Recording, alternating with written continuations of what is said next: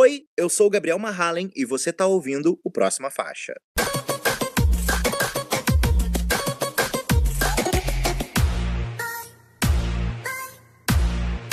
Próxima faixa. Olá! Está começando mais um episódio do Próxima Faixa. Eu subindo pelas paredes do quarto Jorge Borges, quem está aqui comigo hoje? Eu que sou meio pouca bosta, Matheus Guimarães. E na terceira ponta, quem é que tá? Eu que tenho número e sou artista. LS, tudo bem, meninos? Tudo ótimo, porque hoje vamos comentar sobre um dos assuntos do momento na música, né? BR, pelo menos. Escândalo Íntimo, de Luísa Sonza. O álbum, coincidentemente, já fez uma semana de lançamento. Então estamos aqui hoje para comentar sobre esse disco, não é mesmo, Matheus? Isso mesmo, e olha como a gente tem coisa para comentar desse disco, de rever opiniões anteriores, ter novas opiniões, especular sobre o que vem pela frente. Olha, Luísa Sonza deu trabalho. Sim, e muita música, gente.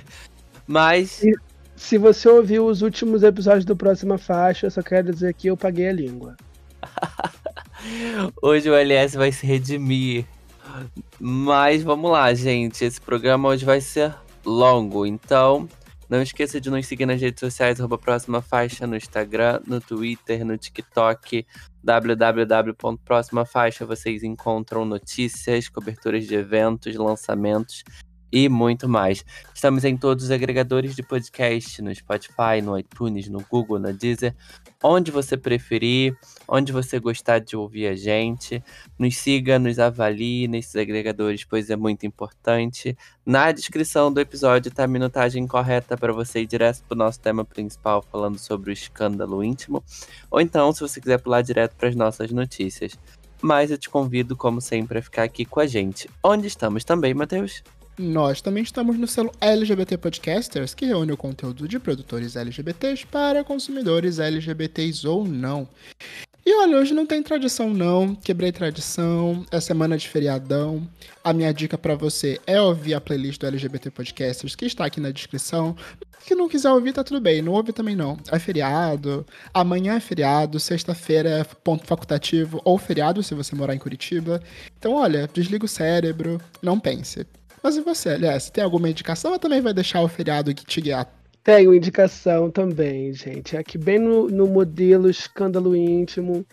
Hoje, né? Como vocês sabem, nós fazemos parte do time de curadores da Groover Brasil, que é uma plataforma que conecta artistas independentes ao público através da imprensa, de selos musicais, podcasts, programas e tudo isso.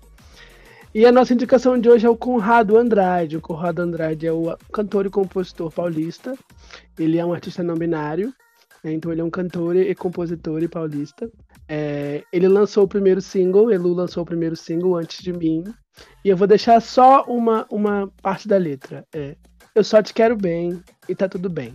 Mas em quem você pensa antes de mim? E aí? Fica aí o questionamento. Batiza os fãs de fantasmas é muito fofo, é tudo muito lindo, tudo muito maravilhoso. É, acompanha Conrado, com dois Ds, Andrade, Conrado Andrade, no Instagram.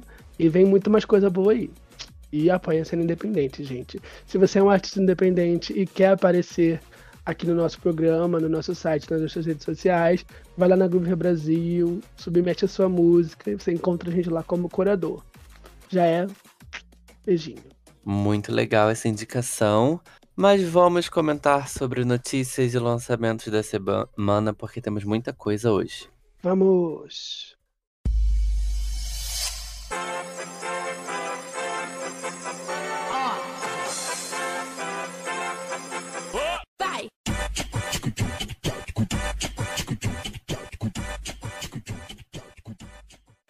Não olhem embaixo da cama, em cima do guarda-roupa.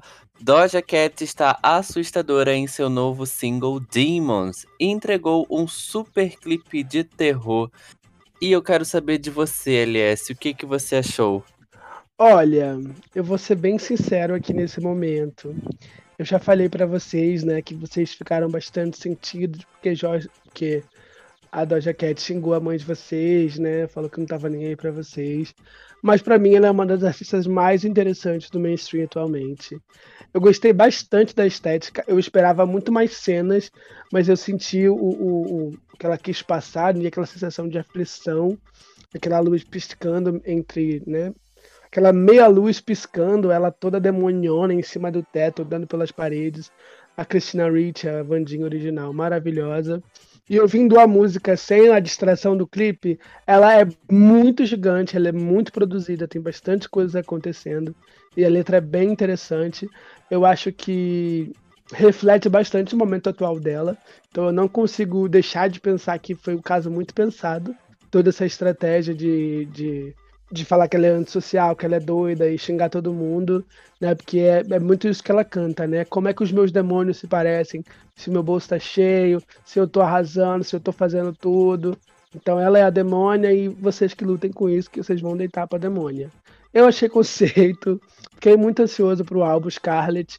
Para mim já é um dos melhores álbuns dela, com três músicas lançadas. Então eu tô aqui deitando. Tem a experimentação, tem o hitzinho pop fácil chiclete e tem umas coisas meio doidas pra gente ouvir e ficar tentando entender quem é Doja Cat. Mas e você, Matheus? O que, que você achou? Sei lá, sabe? Não, não achei ruim. Eu acho que o clipe tá segurando muito mais do que a música em si. Inclusive, eu tô muito chocado que a principal referência de todo mundo da Christina Ricci é ela ter feito a Vandinha. A mulher fez um monte de filme e agora, meu Deus, ela é a Vandinha original. Mas, tipo, gente, sério? Mas voltando pra música, voltando pra música. O repertório de filme dos anos 90 não é muito grande, me desculpe. Ai, Deus. Não, o problema é que não é só você. Todo mundo tá fazendo essa associação. Mas ok. É... Sobre a música em si. É legal, ela é experimental, ela traz referência a, as situações em que a Doja Cat se envolveu recentemente, todo aquele lance de, de, de vaca manical. E, sei lá, é, eu acho que é muito mais o visual, a, a, proposta, a estética do que a música em si. Mas eu acho que é só a minha desconexão com a Doja Cat. Eu tô vendo todo mundo entrando nesse hype, é, é, os memes crescendo, até mesmo a fanbase se reaproximando dela. Todo o sucesso que Paint the Town Red tá fazendo, mesmo eu não achando a música lá, isso tudo, tudo. Mas sei lá, eu ainda fico muito reticente. Não entrei na vibe dela de Abona ou Dark Pepita, se você viu esse meme. Mas só não funcionou para mim. Pra você, Jorge, colou? Eu tô no mesmo trem que o seu, Matheus. Pra mim. Você ainda... acha que a, a, nossa indisposição com o sistema do Jaquete? Ou a gente só não comprou o tema de Scarlet? É, nós somos católicos demais pra esse satanismo todo? É, são bons pontos. Eu ainda não comprei uh, Scarlet. ainda não comprei essa ideia, esse alter ego, esse personagem, esse qualquer que seja. Mas não sei, assim, as músicas que ela lançou foram só duas, né? Demon e Pendleton Red, não é? Aliás, falou três? Me perdi aqui. Tem Attention, Attention, ah, Attention, aquela que ela andando na rua. É, então. Não, então, as músicas são boas. Eu gostei dessa música nova também, não assisti o clipe porque adoro essa metáfora de, de demônios, demons, devil, mas não gosto de nada visual, então preferi não assistir. Tenho insônia. Tenho pesadelos. Não, tenho insônia, já durmo mal, então preferi. Vi algumas coisas no Twitter só de, de vídeos ali, aí eu falei, eu não vou assistir essa porcaria mesmo, porque eu já tenho insônia, já durmo mal. Então, Doja Eu ia botar um print aqui no nosso chat privado, mas deixa pra lá. mas ainda não comprei e, e, eu quero comprar. Eu acho que eu tô sentindo é, a vibe de tipo assim, ai, preciso estar tá no trend também, sabe? Preciso participar, mas não tenho nenhuma vontade. No momento não estou com nenhuma vontade. E é aí aquela, eu... Sente que você tá perdendo alguma coisa, né? Tá todo mundo ali falando do hype e você não entendi. E, assim, é, é. É, eu e Matheus nos sentimos assim com Taylor Swift de vez em quando. Tá ali, caraca, fazendo muito barulho e a gente tá. Tem alguma coisa muito legal acontecendo, mas eu ainda não entendi. Eu acho que é assim que a Doja Cat tá para muitas pessoas. Ah, eu não sei. Literalmente isso. É, pode ser.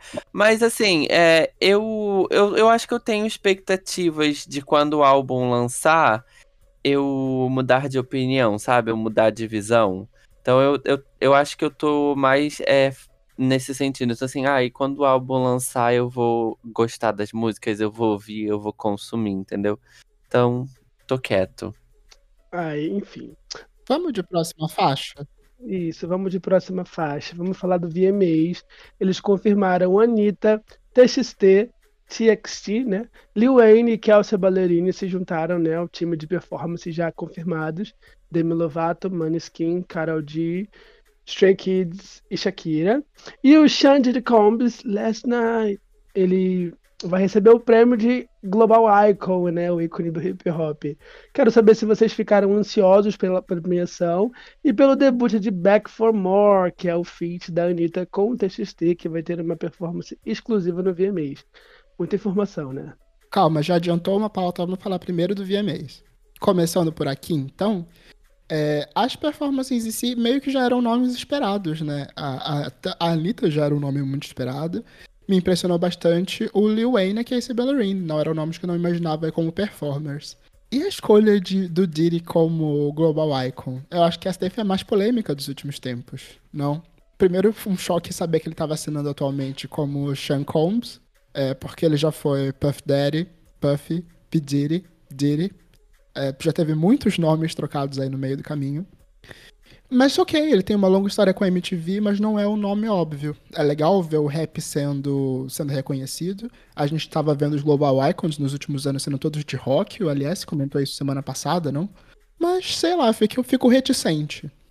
Eu não sei qual palavra que eu tô para esse anúncio, né? Porque veio bem do nada para mim, mas depois eu fui dar uma pesquisada nele e faz muito sentido. Ele é bem famoso nos Estados Unidos, tem uma grande relação com a MTV e há, sei lá, cinco dias atrás anunciou o lançamento do álbum novo dele, né, que é o The Love Album, que chega dia 15 de setembro, ali na semaninha do VMA. Então ele vai receber esse Global Icon para é, divulgar esse projeto. E se liga só: The Weeknd, Justin Bieber, Mary J. Blige, Jasmine Sullivan, Her, Summer Walker, Babyface, John Legend e mais uma galera tá participando do disco. Então ele vai vir grandão e tô muito ansioso para ver o que ele vai fazer no Global Icon. E você, Jorge Borges, alguma performance te animou? Não. Eu realmente achei que que eles iam divulgar. Eu não sei se vai ter mais gente ainda, né? Mas pelos que tem até agora, eu falei, ai, legal, bacana. Então, via mês. E. e... Mas assim. Final esperando anunciarem a Taylor e a Miley, não é possível. Não, eu nem quero. As mais indicadas da noite, elas não vão nem ali. A Taylor vai ganhar não, o é. prêmio. Vai passar o vídeo assim. Oi, gente, obrigado por mais esse prêmio. Valeu. Tô aqui Nossa. ocupada com a The Eras Tour. Ela nem tá fazendo mais show, cara de pau. Mas eu esperava uma indicação, uma indicação não, uma performance da Miley, sim. Eu acho que seria interessante. Mas a Anitta. Ela, ela não quer fazer show. Ela, ela não quer fazer show. Férias. Ela não vai ela tá pegar tá no microfone. Ela tá nas férias de verão sem fim dela, eu já desisti. Eu queria muito mais uma performance da Taylor, que tá com 8, 9, 10, 11 premiações, né? Porque além das indicações, eles também é, anunciaram novas categorias, né, que não são tão relevantes assim pra gente aqui, tipo música do verão, show do ano, canção do ano, para dar mais prêmio pra Taylor Swift. Canção do ano não, é, álbum do ano, para dar mais prêmio pra Taylor Swift. E aí, o que, eu tava falando? E aí, tipo assim, ela tá com 11 indicações, eu imagino que ela vá, porque ano passado ela foi e anunciou o Midnight. O mínimo ela ir agora e fazer um medley do Midnight, e fazer alguma performance. E só para receber os prêmios e ser bonita de novo. Tô muito Mas confiante no Insider. Tô muito confiante no Insider que falou que ela vai estrear o primeiro clipe da Era 1989 no palco do VMA. Era isso que eu ia falar agora. Tô muito confiante nesse Insider, mas ó. Ah, eu não tô não, mas, mas eu acho que é bem mais provável isso acontecer. E, e, tipo assim, ela também nem vai mais a divulgar o vídeo. Mas é bem provável disso acontecer mesmo, porque eu lembro que o clipe de Blood Blood saiu numa premiação também, né? Acho que foi a Billboard. O clipe de Look What You Made Me Do foi lançado no VMA, não? Ela já lançou o clipe em todas as premiações. Ela lançou o clipe de Out of the Woods no American Music Awards. Ela lançou o clipe de Bad, Bad Blood no Billboard Music Awards. E anunciou, lançou o clipe de Look What You Made Me Do no VMA 2017 com a Kate apresentando. Foi icônico. É, nem lembro mais, mas é- deve ser isso daí mesmo. Mas assim, eu fico, fico ansioso pelo, pelo saber o que, que a Anitta tá, está fazendo aí com os coreanos. Ah, já deixa eu puxar logo a próxima faixa. É, já que falamos de VMA, a Anitta confirmou sua parceria com Tomorrow X Together, ou TXT, e anunciaram a parceria Back For Me. E eu quero saber das expectativas de vocês, porque eu tô muito chocado com essa parceria. Eu assisto os programinhas de fofoca durante a manhã, e hoje de manhã, ontem, é, no, no- no data dessa, na data da publicação desse episódio, eu tava vendo a Claudete Troiano e o Leão Lobo comentando sobre K-pop e doramas. Gente, O babado. impacto da Anitta. É o impacto da Anitta. É o impacto da Anitta. Olha, pelos teasers que eles anunciaram até agora, eu não fiquei necessariamente animado, curioso, sabe? Mas eu tô bastante atento. São duas fanbases muito grandes e eu acho que tem tudo pra fazer um barulho, sabe? Pra fazer um sucesso, pra fazer um assunto. Mas não sei, né? Porque parece, parece ali, você sente o cheiro de um funk um K-pop com funk, como é que fala isso? Funk K-pop? Não sei, tô muito curioso, muito atento, mas talvez seja só coisa da minha cabeça. É, não sei. Eu acho que vai ser uma parceria interessante. Nunca imaginei, assim, a Anitta direto com K-pop, assim, mas eu acho que vai ser uma, uma parceria interessante. Espero que, que dê. Não que vire um hitão, mas que, tipo assim, que aconteça, sabe? Que aconteça pelo menos é, alguma coisa. Porque o TXT e o Mauá Bem, eles são um, um bom grupo, grupo de K-pop, né? E aí eles estão estão bebendo a fonte do BTS, porque eles são da mesma empresa, blá blá blá blá blá blá. Então, eles estão migrando mais também, né, para para esse para os Estados Unidos, para cá. Eles estão meio que preenchendo o buraco que o BTS deixou, né? A Hybe tá tentando posicionar eles lugar, nesse lugar até o comeback do BTS. E espero que consigam se posicionar para ter espaço para os dois quando o BTS voltar daqui a uns dois anos, quando todo mundo tiver prestado serviço militar por lá. Né? Eles já lançaram uma tem- parceria com o Jonas Brothers antes, lançaram uma parceria com Nicki Minaj e agora estão apostando mais no mercado latino. E meio que eles têm conseguido, porque os números do TXT são impressionantes. Eles debutaram muito bem dentro do, do top 200 da Billboard de álbuns, com o lançamento do último EP deles. É, Só que o que realmente tem me chamado a atenção são as reações dos fãs a essa parceria. Eu tenho acompanhado o meu lado de fofoqueira de social intelligence tá louco com o lançamento desse disco. Eu vou com o lançamento desse single, perdão, eu vou atrás dos comentários dos fãs. E o que eles mais comentam são as expectativas sobre as parcerias, o visual, as interações entre a Anitta e os entre os integrantes. As fãs comentam sobre como eles podem ter ficado desconfortáveis ou, ou, ou não, né? Ou animados ao ver a Anitta, porque a- tudo o que ela representa visualmente nas letras é muito distante da forma como se comenta, como se trata dentro do K-pop. É, chegou até mesmo a ser um- uma, uma questão meio divisiva, se, se, se essa parceria era legal ou não dentro da fanbase.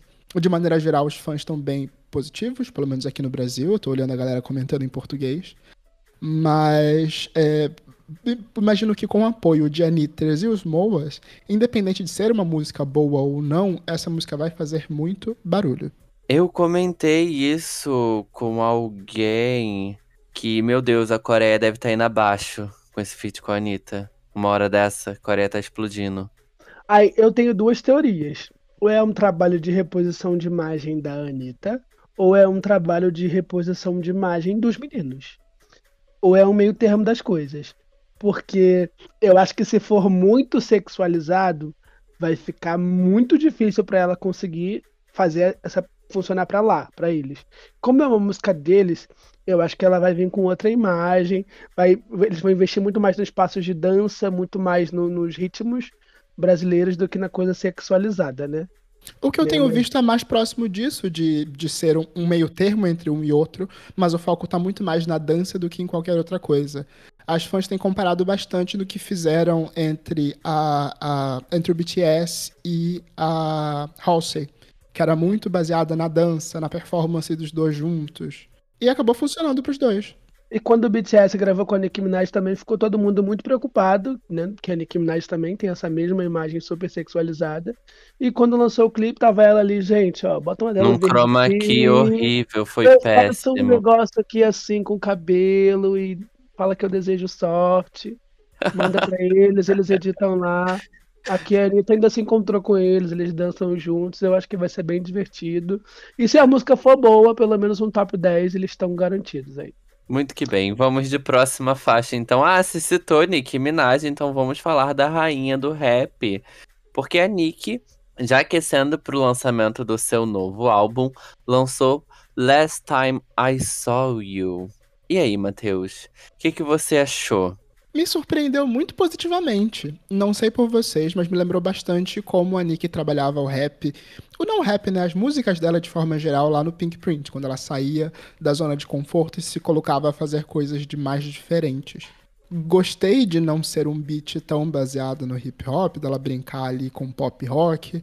O grande chamariz são os vocais cantados. Não acho que a Nicki Minaj é necessariamente uma boa vocalista. Também não acho que essa é uma das melhores performances vocais dela. Mas eu acho legal ver ela saindo do- da zona de conforto, ainda mais pra tratar do tema dessa música, né? Que é basicamente sobre a relação dela com o pai dela, como ela comentou lá no Zen Lowe. Acho divertida, não, provavelmente não vai ser um hit, não vai se aproximar do que foi lá o, o super sucesso de Super Freak Girl, mas me dá um tom muito gostoso do que pode vir desse, desse Pink Friday 2. Eu fiquei receoso de ser uma releitura, uma continuação do primeiro álbum, mas eu acho que ela vai saber pegar o que aconteceu de bom nas eras anteriores pra esse, pra esse lançamento depois desse single. Na verdade, depois dos singles anteriores, né? Porque cada um deles é um, de um gosto muito diferente, mas que remete a momentos anteriores da Nicki Minaj. Mas enfim, tô aqui divagando, vocês concordam comigo ou tô surtando de novo? Tem sempre essa possibilidade. Eu concordo com você, na verdade. Me surpreendeu muito positivamente, muito pela letra.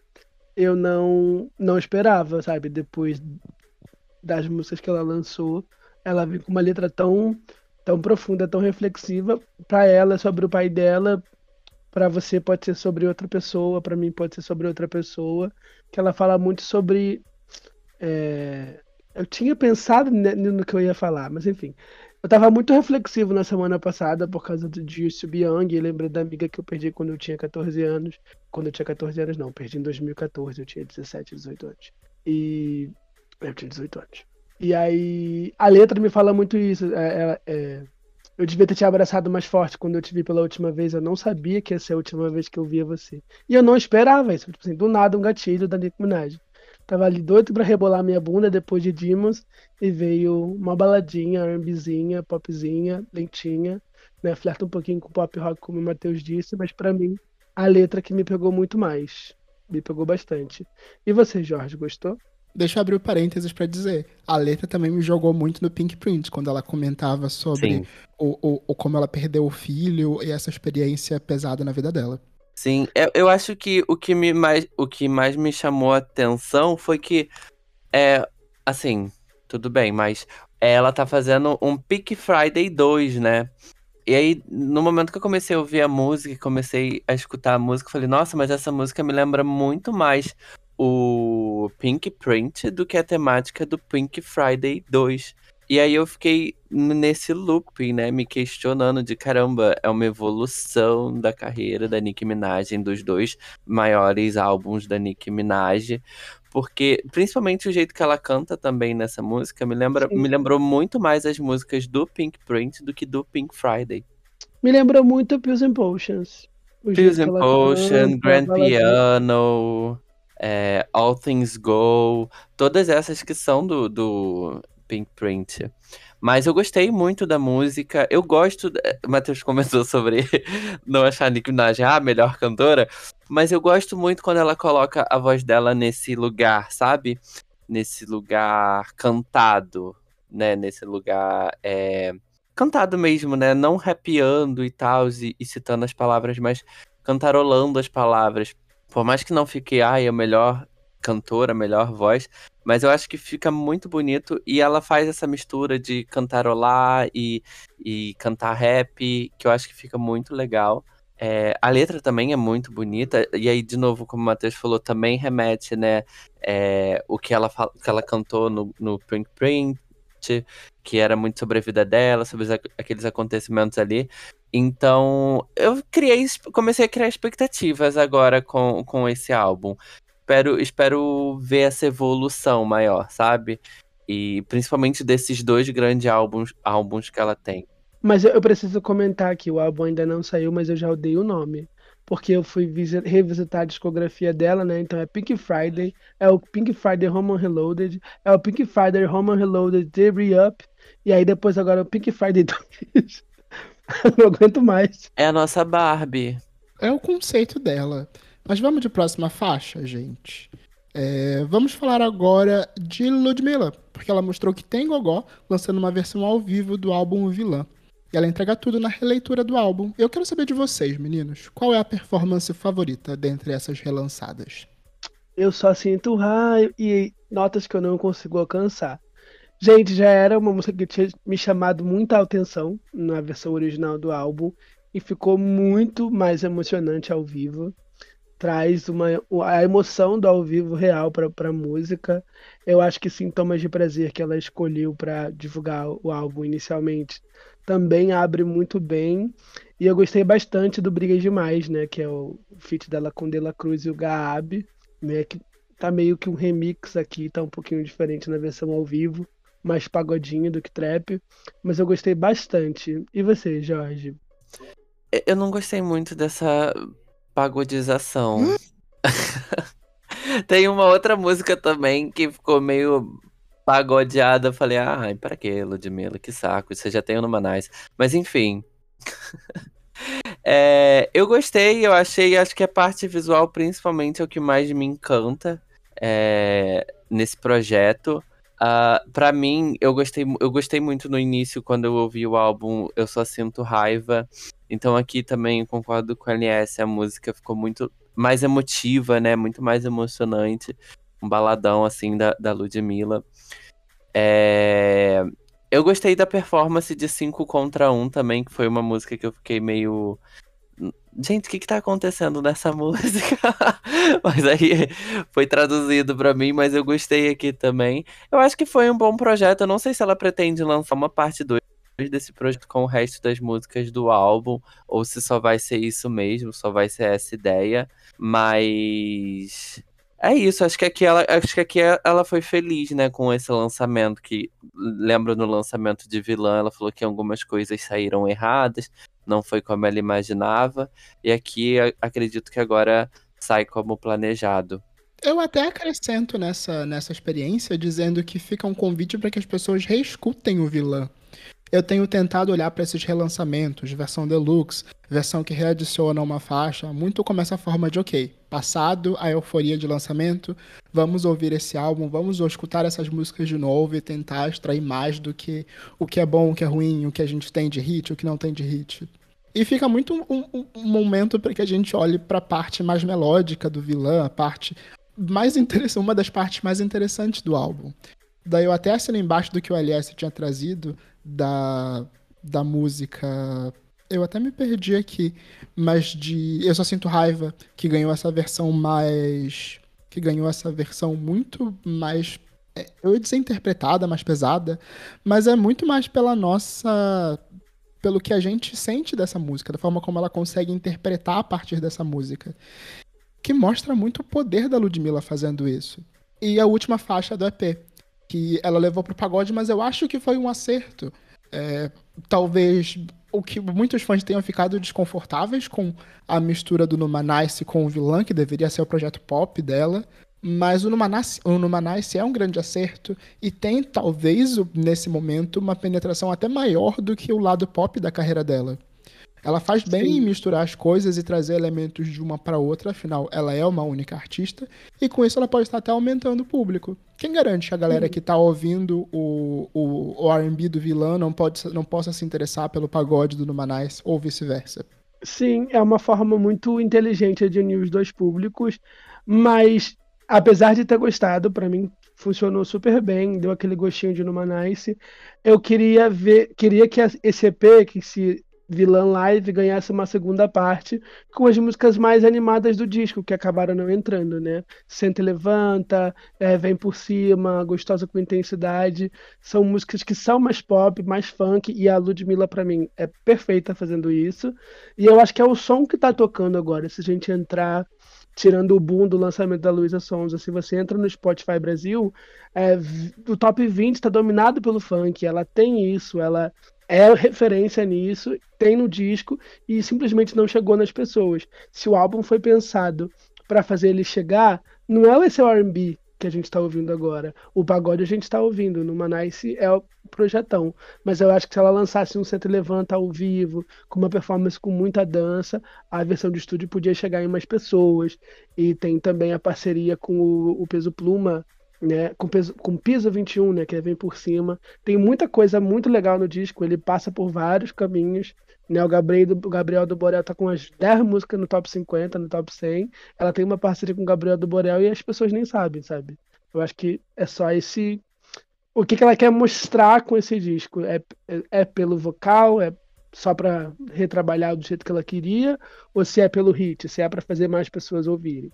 E se for, dá para lançar uma parte 2 e botar a gente para dançar. Porque aqui ela botou a gente para chorar, estou no chão e tá tudo bem, mas quero dançar também. Sobre a parte dançante, eu acredito muito que a resposta venha no show do The Town.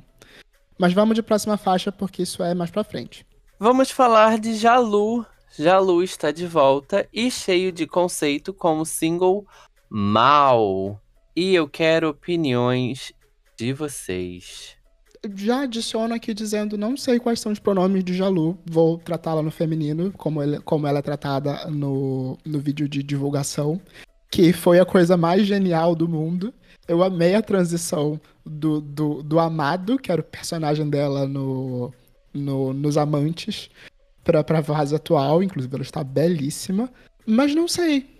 Não, a música não me pegou de primeira provavelmente vai ser o som que vai crescer com, com, o, com o tempo, mas eu tô vendo quanto essa música tá sendo dividida dentro da fanbase de Jalu. Porque nos comentários lá do Instagram tem muita gente falando: Meu Deus, a melhor música que você lançou na sua carreira. E tem muita gente falando: Poxa, eu te amo, mas essa música não dá. Vocês ficaram em qual grupo? eu tô nesse dilema, na verdade. Quando eu ouvi a música pela primeira vez, quando ela lançou, eu tava nesse grupo aí. Cara, assim, não dá para te defender, meu Deus. E aí, e revisitando aqui o roteiro, lendo o roteiro, eu fui revisitar a música, na verdade. Eu falei, ah, eu acho que soa legal. Acho que soa bom, não mal. Vamos ver. Eu acho que ela tem um potencial de, de crescer em mim, falando para mim, assim, interesse na música. Porque é uma produção legal, eu achei uma produção legal. Acho que eu fiquei um pouco ali perdido com a letra, mas tudo bem. Mas eu acho que tem um, uma ideia ainda a ser construída, né? Acredito que vem um clipe, acredito que vem um conceito.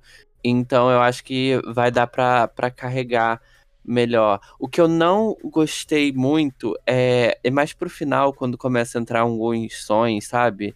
O, daquele o gemidão do WhatsApp. E aí eu fiquei, putz, não sei, a música tava indo legal e, aí vem um gemidão aqui do WhatsApp. Não sei o que, que tá acontecendo.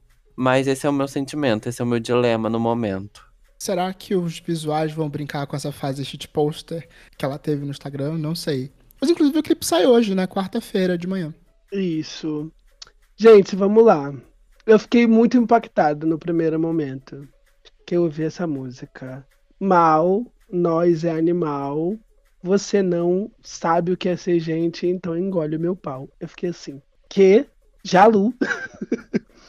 Dito isso, a música é boa, mas para mim não funciona para ele. Ele tem muitas músicas boas que foram regravadas e se tornaram sucesso na voz de outras pessoas. E eu acho que assim, se fosse o Thiago Pantaleão cantando isso, a gente ia normalizar eu entendo a necessidade de fazer a farofa e fazer o mainstream e, e, e, apostar no som que as pessoas estão ouvindo e estão tocando, falar sobre raba, falar sobre sexo. Mas acho que tem artistas que se posicionam de um jeito e fazer essa transição, ela tem que ser mais delicada. Ela tem que ser mais tranquila. Amei a letra da música, achei super ousada. gostei da batida, gostei da produção, amo a voz dele, tem vários gatilhos, né? com- enfim. Mas, assim, não espero essa música do artista que Jalu é. Mas né, vale dizer aí que não é a primeira vez que Jalu faz uma música de raba de jogação. Movimentar lá com a MC Tá, com a MC Tá não, perdão, com a Lia Clark já era assim.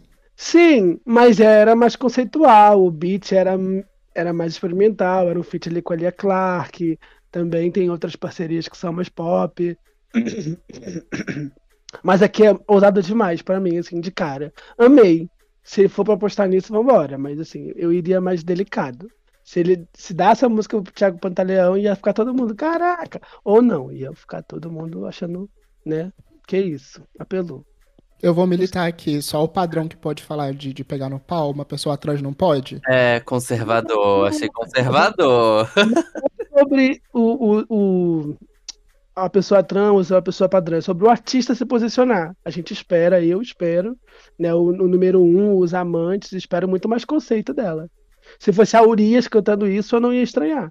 Porque a Urias canta sobre sexo desde o começo da carreira. Ela se posiciona dessa forma.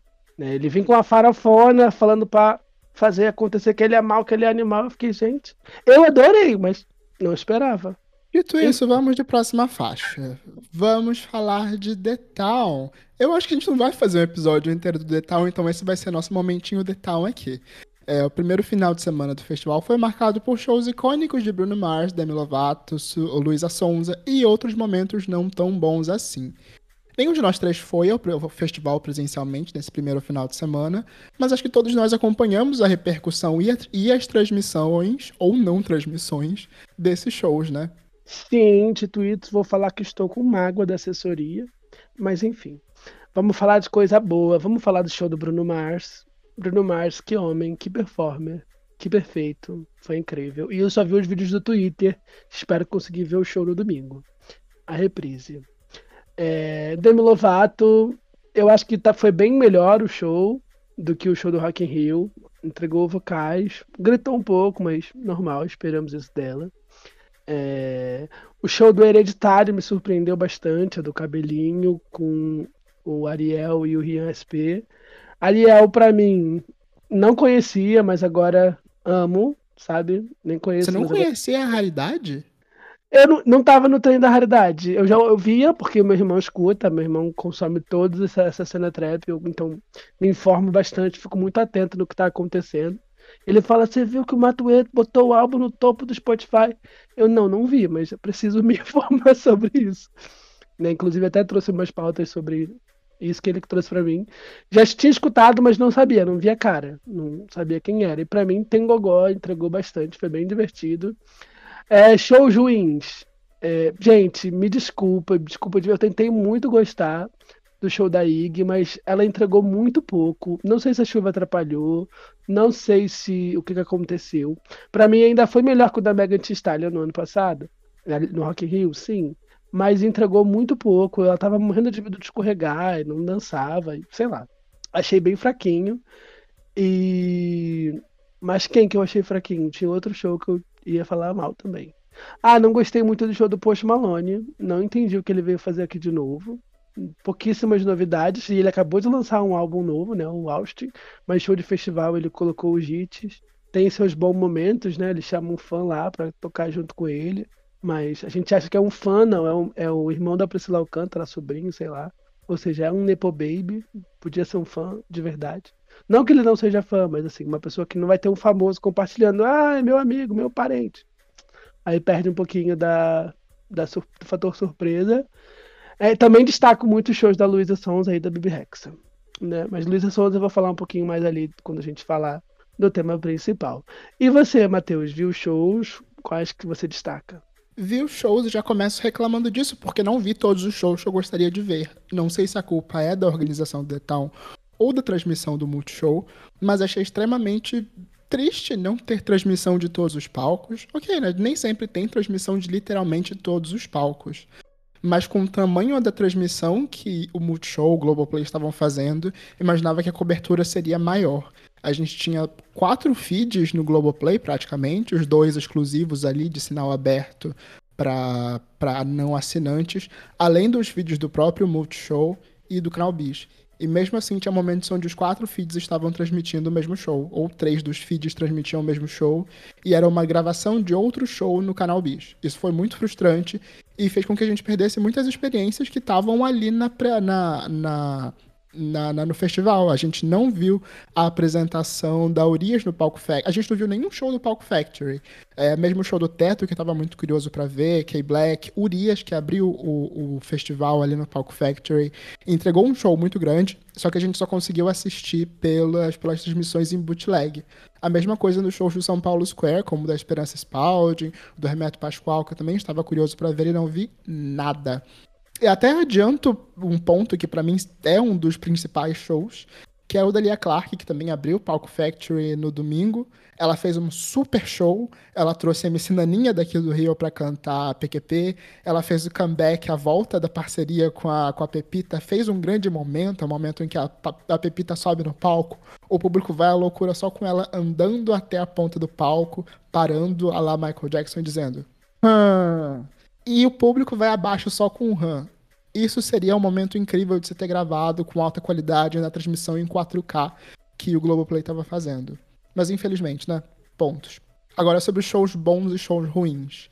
Para mim foi uma grande surpresa o show da Demi Lovato, de Demi Lovato, perdão.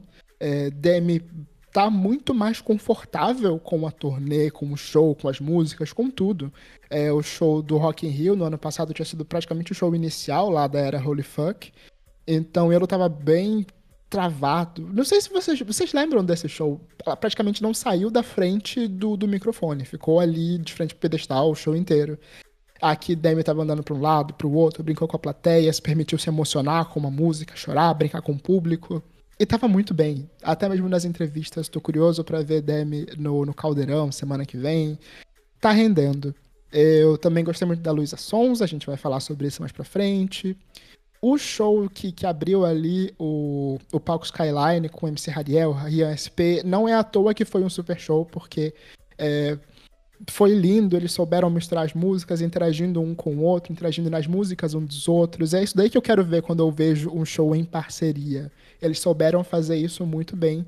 E fica mais uma crítica para a organização do The Town e para a transmissão do Multishow. Todos os artistas investiram em cenografias muito bonitas, em, em cenários, em momentos pensados para esse show. E parece que o Globoplay e o Multishow não estão levando isso nem um pouco em consideração na hora de fazer a transmissão. Eles parecem que querem fugir de mostrar o cenário.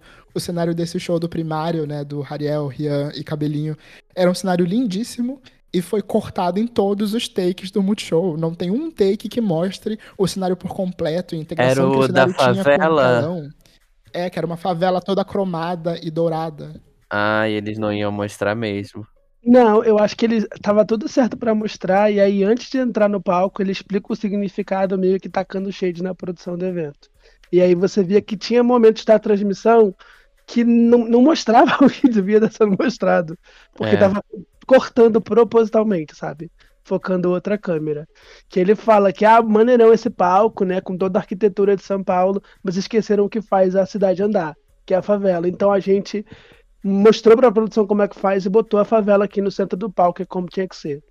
E aí, isso repercutiu muito ali na hora do show que eu tava vendo no Twitter.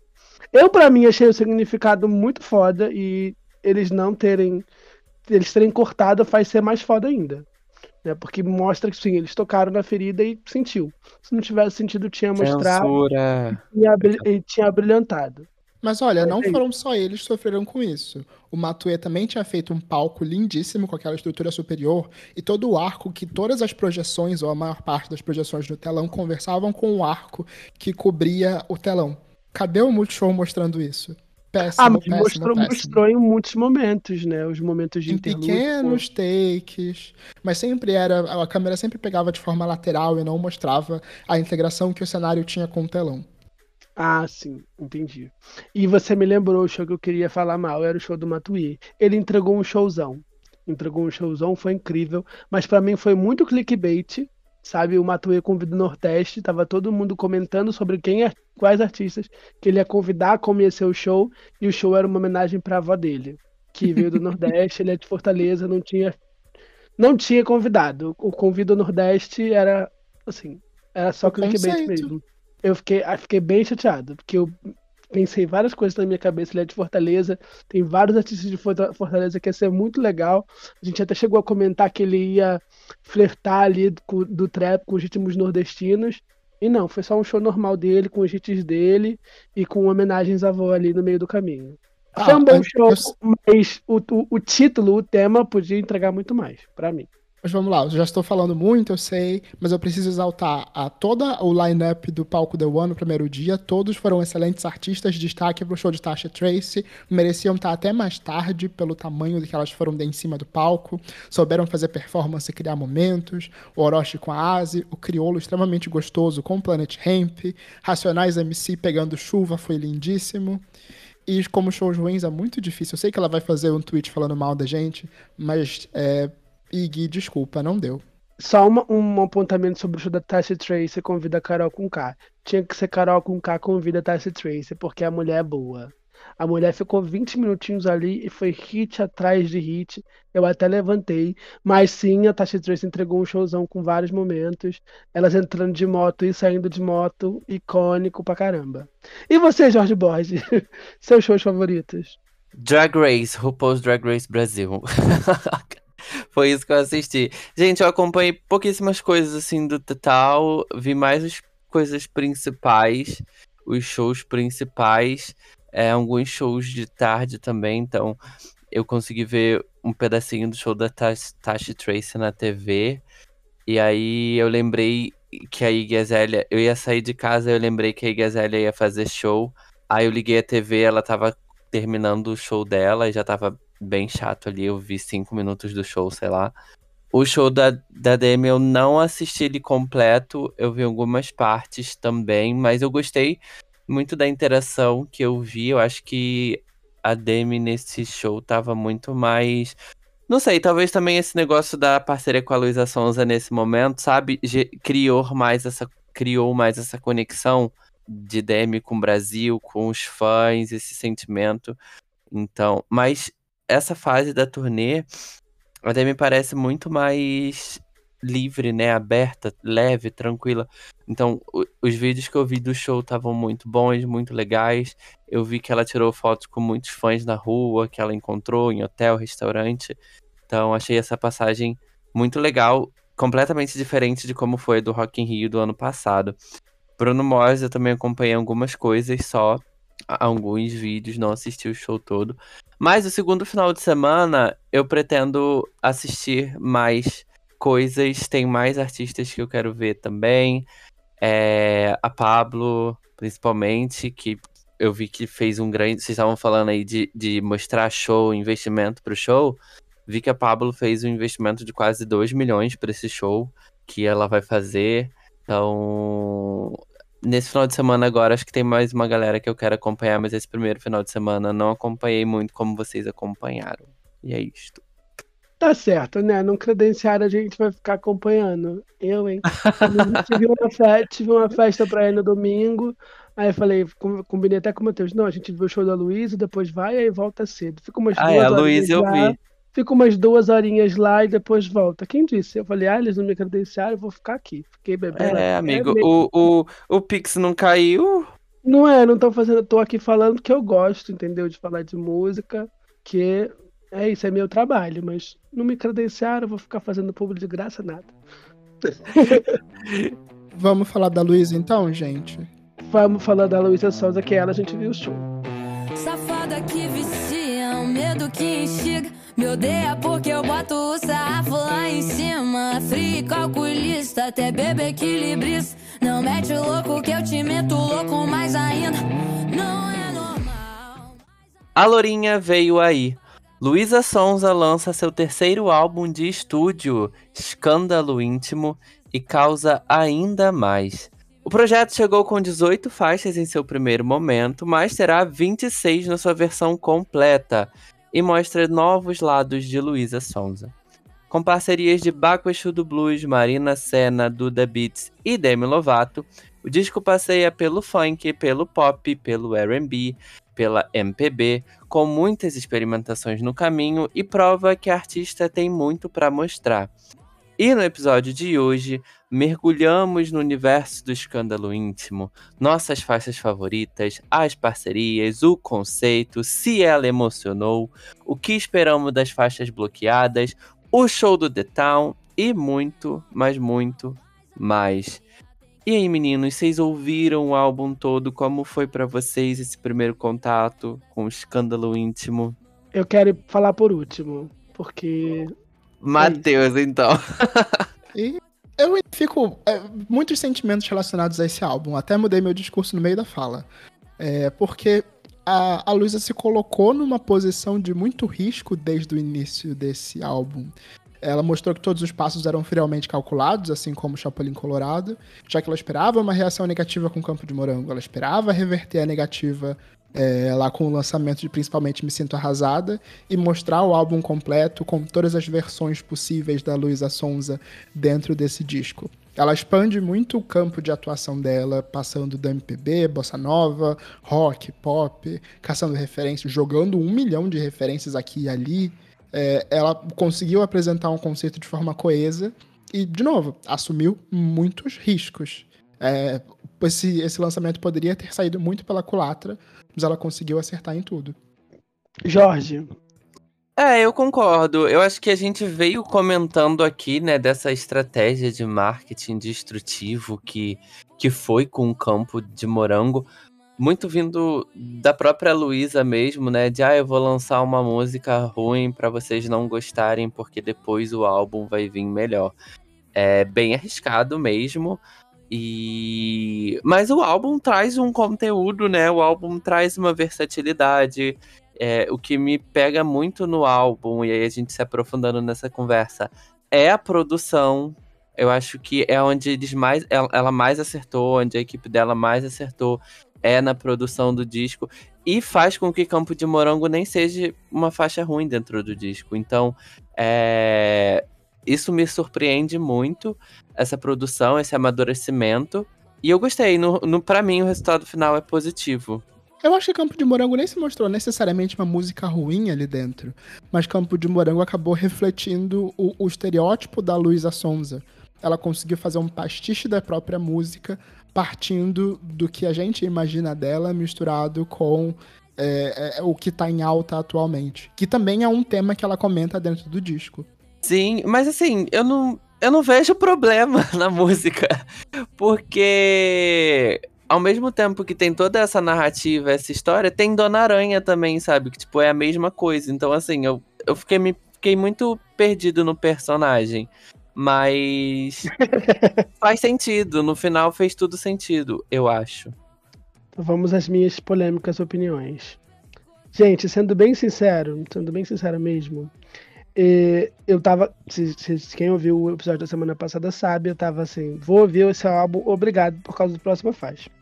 E sendo bem sincero, quando eu fui ouvir, ele, ele abre com Carnificina, A Dona Aranha e Luísa Manequim. Se não tivesse tido a divulgação de Chico e de Penhasco 2, eu não tinha seguido com o álbum. Vou ser bem sincero. Porque ela fez uma, um movimento muito arriscado. E eu ainda não tenho certeza que eu não tive o tempo de ver depois. Mas eu acho que no The Town, ela canta a versão completa de. de Campo de Morango, né? Que o Matheus apontou. E ela tava. Na verdade, ela só repetiu a música duas vezes. E, e soou melhor. A música tem uma construção legal. Eu acho que causou muito impacto, né? Daquele aquele trapzão que ela mete no meio, mas o meio da música é gostoso. E ela tem 1 minuto e 15 falando de toda essa, essa essas questões que a gente fala da, do, do da, da, pasteurização da música, né? Ela lançar uma coisa genérica mesmo, que todo mundo fala mal e cortar a música pela metade.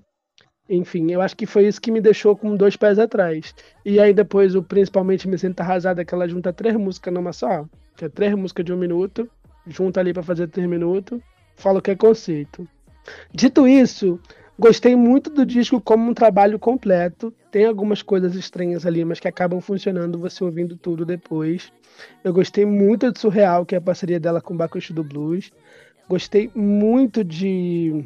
Eu tinha anotado meu top 3, não lembro mais. Mas enfim, é isso. Destaques para Chico e Penhasco 2. E o meu top 3 é Surreal, Luísa Manequim e Dona Aranha.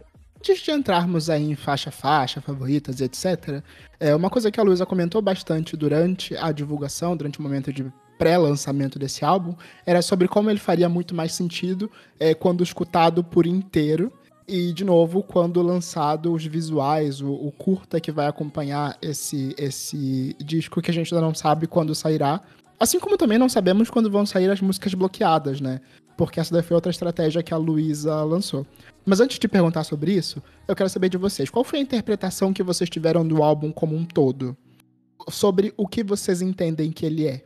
Sobre a Luísa, igual o Doce 22 é sobre ela. Não sou apaixonado por um homem chamado Chico.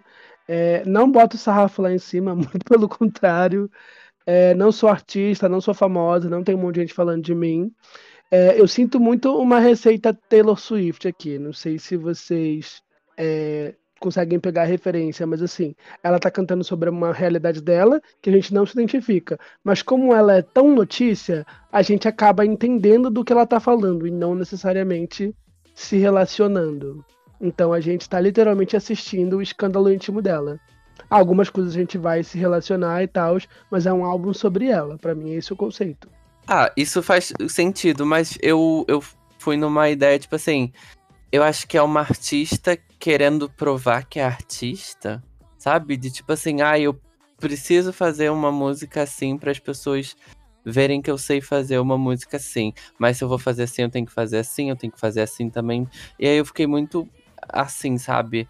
Não sei se, se é uma boa crítica isso também, mas principalmente por esse marketing de eu vou confrontar as pessoas com que elas falam ruim de mim, confirmando a elas de que eu faço músicas desse tipo, dessa maneira, assim, porque quando o meu álbum sair, elas vão ver que eu faço músicas diferentes também, que eu também sou uma boa artista em fazer uma balada, em fazer uma eletrônica, em fazer uma MPB, porque eu sou uma boa artista, entendeu? Mas eu acho que é muito disso também do que o LS falou, e para mim esse álbum é o Doce 22. Em que sentido? É a mesma estrutura do Doce 22. Tipo, o Doce 22 também começa com aqueles pop chiclete lá em cima e termina com um álbum mais lá embaixo, com mais baladas ali no meio, com um MPB no final. E aqui eu vejo a mesma estrutura também, sabe? O álbum começa ali em cima com a, com a mesma. É, com, com essas músicas que ela falou que, ai, a Luísa só faz isso e não sei o que, os pop mais chiclete, passando ali pras mais baladas e pras MPB, sabe? Então eu vejo a mesma estrutura do Doce 22 nesse álbum também. Eu não vou nem responder minha pergunta, já vou puxar a conversa que você trouxe, Jorge. É, eu também vejo essa relação com a estrutura do Doce 22, mas eu não vejo isso como um problema. Eu acho uma leitura muito acertada de como a gente conseguiria ler um álbum como um álbum conceitual ela assim, é assim que ela quer colocar o disco e é assim que a gente consegue entendê-lo. As interludes são mais funcionais nesse sentido, ela consegue segmentar o álbum de forma direta. Ela repetiu a fórmula das músicas bloqueadas ali, que vão fazer sentido provavelmente na divulgação de singles mais à frente. E eu não vejo isso como uma, um ponto negativo. Ela trouxe, ela sabe como os fãs funcionam, ela sabe como a música pop no Brasil funciona, e tá trabalhando com essa leitura. Isso até me joga para uma próxima pergunta, de novo. Singles bloqueados. Vocês acharam um acerto, visto que isso funcionou muito bem no Doce 22? Ou aqui, já que é uma estrutura mais fechadinha, mais é, redonda e quadrada dentro de si, vocês acham que isso pode sair pela culatra? Então, eu acho muito arriscado você falar que vocês só vão entender o disco quando ele ouvir completo. É, só vai fazer sentido quando ouvir tudo. E não sei o que, tem que ouvir tudo. E aí porque realmente tem uma, uma quebra, uma, uma brusca, uma quebra bem brusca de Chico pra Penhasco, pra, pra onde é que deu errado, né? Que é que vem ali depois. Tem três músicas bloqueadas. Então tem uma parte da história que a gente meio que não cata. Uma hora a gente tá ali na putaria junto com ela e do nada ela tá apaixonada. E é isso. A gente que lute. Tem ali a bêbada favorita que provavelmente ficou apaixonada e a gente não entendeu. Então, mas eu, eu acho que como o marketing funciona, acho seria muito até arriscado ela lançar 24, 26 músicas de uma vez e deixar a gente um pouco perdido. Eu até aqui dando a informação completa das músicas que estavam faltando, é, até para te complementar, falta a faixa 5, Bêbada Favorita, que é a parceria com Maiara e Maraísa, falta a faixa 12, Sagrado Profano, parceria com K Black, o terceiro interlúdio, que é. O terceiro? O segundo interlúdio, perdão, que é de amor, a solo, La Muerte, que talvez acredita-se que seja a faixa em espanhol, e falta O Amor Tem Dessas e É Melhor Assim, que é outra faixa solo. Ah, também falta a última música do disco, A última música. que é You Don't Know Me, que possivelmente é apenas um cover do Caetano Veloso. É, fa- não falta tanta coisa, mas é interessante que ela, é, é a forma que ela encontrou para conseguir entregar um projeto completo e ainda assim manter a era, se manter ativa na era dos streamings, né? Que tem toda a coisa dos ouvintes mensais e de lançar singles avulsos, como muitos artistas estavam apostando ali em 2018, 2019. Aqui ela entrega um trabalho completo e coeso e ainda tem singles avulsos para estar lançando. Mas estou com a expectativa lá em cima para essas faixas estarem bloqueadas depois do que ela fez no 1222, né? Com Anaconda, Café da Manhã, Fugitivos. Duvidava muito dessa estratégia no Doce 22 e acabou funcionando. Ela trouxe a atenção de volta pra ela, principalmente ali no lançamento de Anaconda, que é tranquilamente um dos maiores, um dos maiores hits do Doce 22, e pra Café da Manhã, que fechou a era. Mas aqui, de novo, a gente não sabe o que esperar dessas músicas, além da- do momento onde elas estão dentro do disco. Sim. Eu acho que funciona aqui nesse disco porque ele se torna muito grande, né? Então, se torna muito grande e ele no final ele fica com uma hora e dez. Então, muita música, pelo menos hoje eu fico assim, né? Muita música pra você ouvir, eu acho que no geral as pessoas perdem o interesse de ouvir. Ah, é um álbum de uma hora. É só uma hora, mas são 24 músicas do que, ah, é só uma hora, mas tem, sei lá, 10 músicas, sabe? Acho que é mais consumível. Então, acho que essa estratégia aqui é de tornar o álbum menos longo para as pessoas ouvirem, e aí depois, quando for lançar de novo, as pessoas vão consumir o álbum de novo e ouvir as músicas nova, novas. Então, acho que funciona nesse lançamento. E o que me chama atenção é isso que você falou, Matheus. Do que, que essas músicas falam, né? Olha o momento que elas estão aqui no álbum. Então, assim, é Café da Manhã, se eu não me engano, é bem no início do álbum do Doce 22, né? E era uma música que foi bloqueada. Então, aqui no início do álbum, a gente tem Bêbada Favorita. Então, assim, que é a parceria com a Maiara Maraíza. Então, tipo de música é essa, né? É, fazendo essa comparação com as músicas que foram bloqueadas no Doce 22, eram musiconas, né? Que foram singles Anaconda, Café da Manhã, não lembro as outras, mas é isso daí. E aqui tem um interlude, assim, um interlude é, bloqueado. O que, que tem nesse interlude? Me intriga muito saber o que, que tem nesse interlude de 1 hora e 50, maior do que Campo de Morango. Então. então é uma boa. No, no caso desse álbum, eu tô achando uma boa estratégia. Eu, eu achei de bom grado, assim, essa estratégia da Luísa Sonza. Eu não gostei muito quando aconteceu no Doce 22, mas soube levar é uma boa estra a, a estratégia. E eu acho que é isso, né? Se daqui a um mês ela, ela lançar essas músicas, é um mês de relevância ainda das pessoas falando do álbum, né? Então acho que é, é muito bem pensada essa estratégia, é uma boa estratégia, mas sendo bem sincero, não vejo que funciona com todo mundo. É o que eu queria perguntar. Ela falou que as músicas vão sair no curta, né? No longa, na verdade, que vai ser lançado junto com o, o, o álbum completo. Mas, vocês acham que ela vai fazer igual no Doce 22, lançar os singles separados? Eu acho que até o lançamento do disco e pro lançamento do, de Café da Manhã foram mais de seis meses, né? Ela lançou Fugitivo um mês e pouco, aí depois lançou Anaconda, e depois foi lançar Café da Manhã quase um ano depois, né? Uns seis meses depois. Vocês acham que ela vai lançar tudo de uma vez no álbum completo? Ou vocês acham que ela vai lançar mais singles?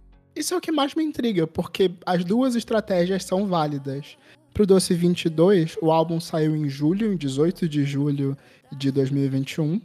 É, o primeiro single tinha sido o modo turbo, mas ele não conta muito bem, porque ele ainda é de 2020 e tal. É, mas aí os singles lançados separadamente. Fugitivos saiu em novembro, Anaconda saiu em dezembro e Café da Manhã saiu em feve- fevereiro de 2022. Ou seja, quase oito meses depois, né? Eu falando, achando que era bem mais curto a distância. Foi muito tempo. Acredito que tenha sido até esticado por conta do sucesso de Anaconda.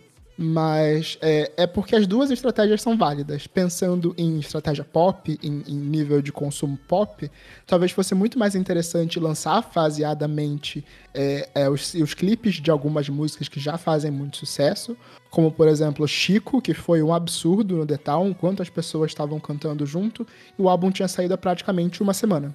Seria interessante trabalhar isso separadamente como um single, já que até tem o clipe pronto mas ao mesmo tempo a gente nunca vai entender esse disco completo se a gente não ver o filme, esse curta ou longa. Eu achava que era um curta, mas você disse longa.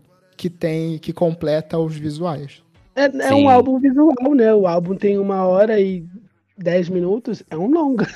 É um média-metragem. Curta para mim tem 20 minutos, gente. Uma hora é média-metragem. Tá bom, gente. Mas o que, que vocês acharam das parcerias? Já puxando uma próxima pergunta. Além da Demi Lovato. Demi Lovato é o elefante branco aqui na sala, né?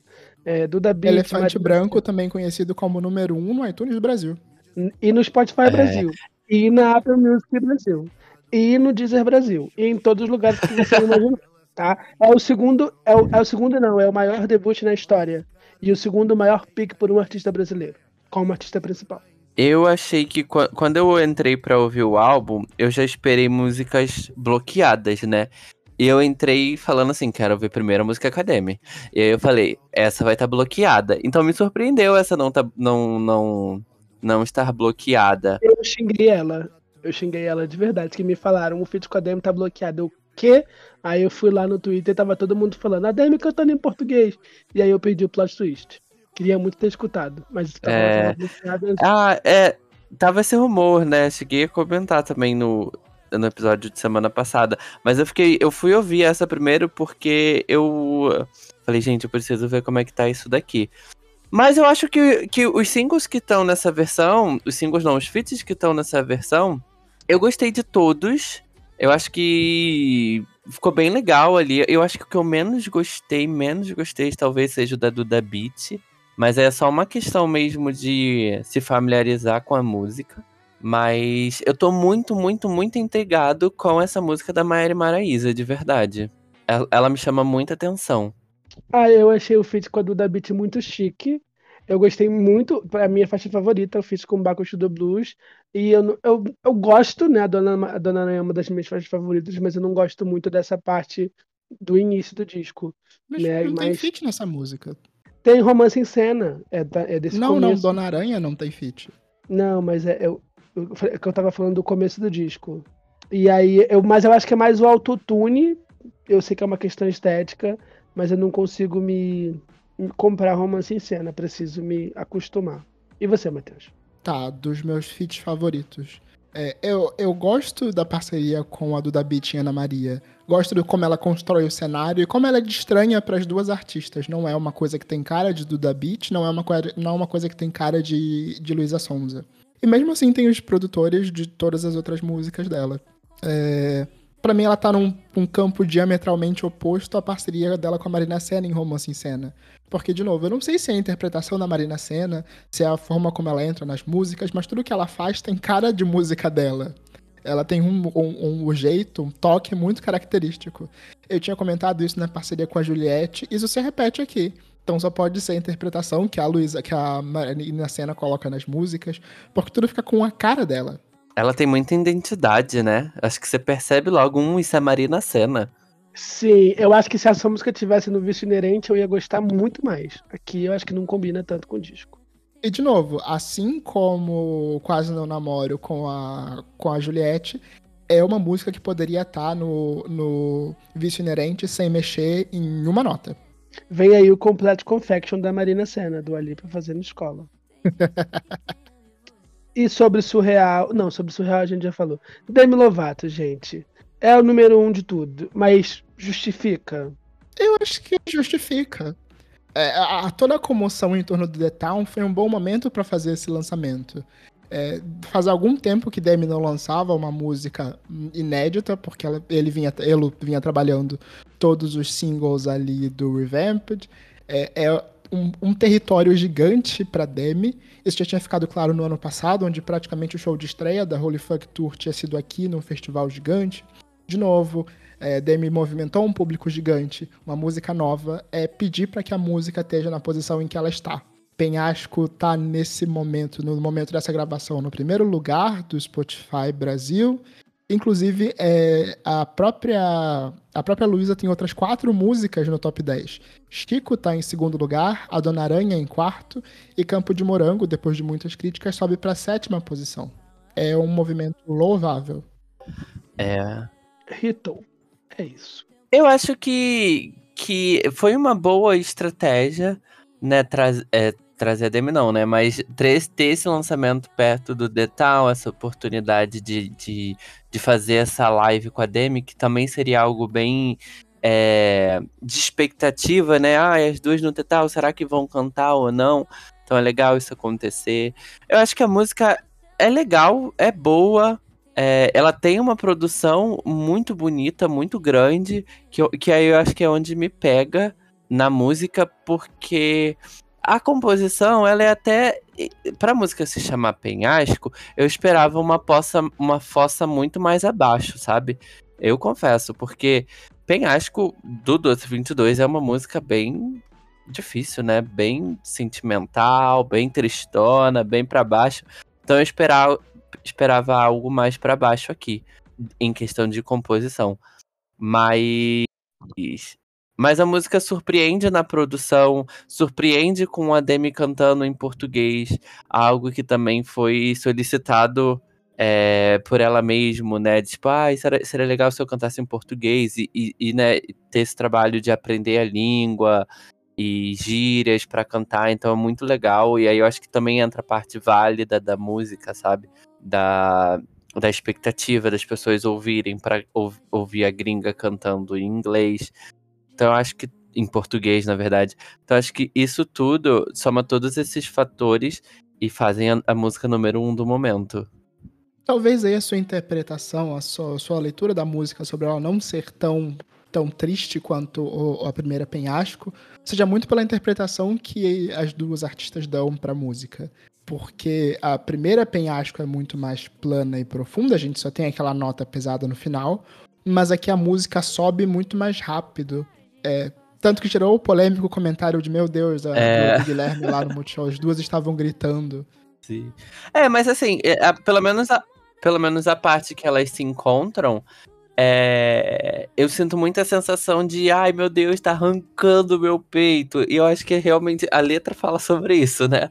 Então eu acho que é realmente essa sensação de, de essa gritaria e esse essa produção lá em cima, de gerar essa, essa sensação de que, meu Deus, tá me rasgando, me arrancando, sabe? Eu amo. Tá gritando por quê? Era eu. E de novo, eu acho que vai ser uma música que vai fazer muito mais sentido com os visuais. É, a, a, a Luísa já deu um trechinho nos, nos stories mostrando que é a cena onde a cama pega fogo. É esse momento de, de Penhasco 2. Que eu fiquei pensando, não é a mesma cama do clipe de Melhor Sozinha? Mas enfim, não sei. Eita, gente. Eita, as teorias, é, as teorias. É, ela conta a história dela, gente. Enfim, antes da gente ir pro faixa faixa e encerrar o episódio, eu queria que a gente falasse né, do show dela no The Town, que a gente assistiu e deixou para comentar aqui. Vocês acham que ela conseguiu levar o universo do escândalo íntimo pro palco? O que, que vocês acharam do show? Da escolha de música? Vocês sentiram falta de alguma música que ela não performou? Jorge. Ah, eu senti. Eu senti sim a temática de escândalo íntimo. Essa não sei, meio camponesa, sei lá, sabe, meio interior, aquela roupinha, aquelas plantas no, no, no palco ali. Na verdade, eu não sei se isso me, isso me remeteu ao clipe de Campo de Morango, né, que ela aparece com uma, uma blusa bem parecida com essa lá no meio do mato, mas não me remete tanto à estética da capa ou a estética de quando ela fez aquele lançamento lá no outdoor. Mas eu acho que faz muito mais. Assim, crendo eu que faça muito mais referência aos visuais, né?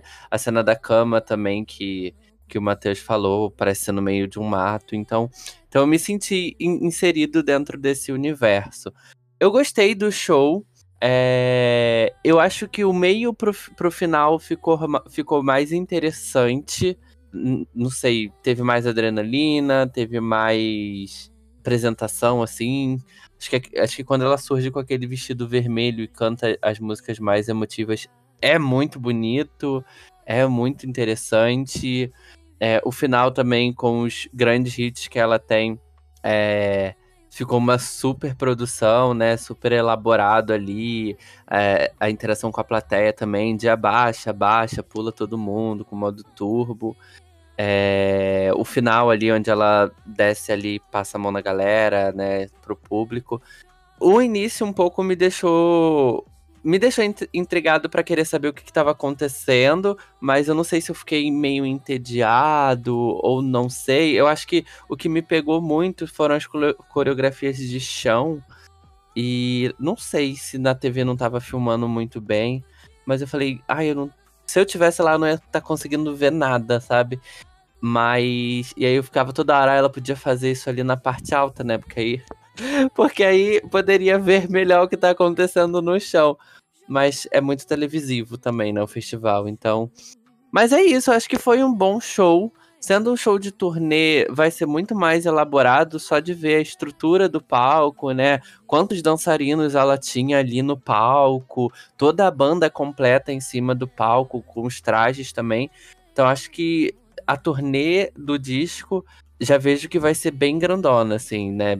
E aí, incluindo, claro, também mais músicas do álbum, as músicas novas que ainda não saíram e muito mais. Nossa, é, já preciso comentar sobre a parte das coreografias de chão. É, pa, eu, vendo o show, vendo aquele show, eu só consegui pensar que boa parte das coreografias de chão são muito parecidas com os meus exercícios atuais de abdômen. Eu não levanto peso, eu só faço calistenia. E parte dos meus exercícios de abdômen parecem muito com a coreografia de Dona Aranha. Então eu me entendo muito ela fazer no chão e não ali naquela rampa, porque isso deve doer muito de ser feito. Ainda mais cantando e fazendo belting do jeito que ela faz, o diafragma dessa mulher deve ser um absurdo. É, mas eu acho que a construção do visual que ela faz com o show é muito interessante, porque ela. A roupa em si já remete o que a gente viu até agora dos, dos, dos visuais do, do filme, é, se você parar para pensar, é, até mesmo a roupa vermelha que ela entra ali para fazer as baladas, depois de, de, principalmente Me Sinto Arrasada. É, depois principalmente Me Sinto Arrasada, eu acho que sim. Ela canta ela com essa roupa. Isso. É, é porque... penhasco, melhor sozinha. Então, vocês já repararam como ela termina de cantar Campo de Morango no clipe, completamente vermelha, ensanguentada? Sim, eu também me remeti a isso. Eu falei, nossa, parece a cena do final, né, do clipe, que ela tá toda vermelha. Exatamente. Fora a identidade visual, esse mesmo, todo mundo com essa mesma calça jeans, o mesmo cinto da Diesel, que custa uns dois mil reais. É... E até mesmo o cabelo mais natural. É... A Luísa é muito boa em construir Maquiagem. identidades visuais. Muito neutra, né? Limpinha. Muito neutra.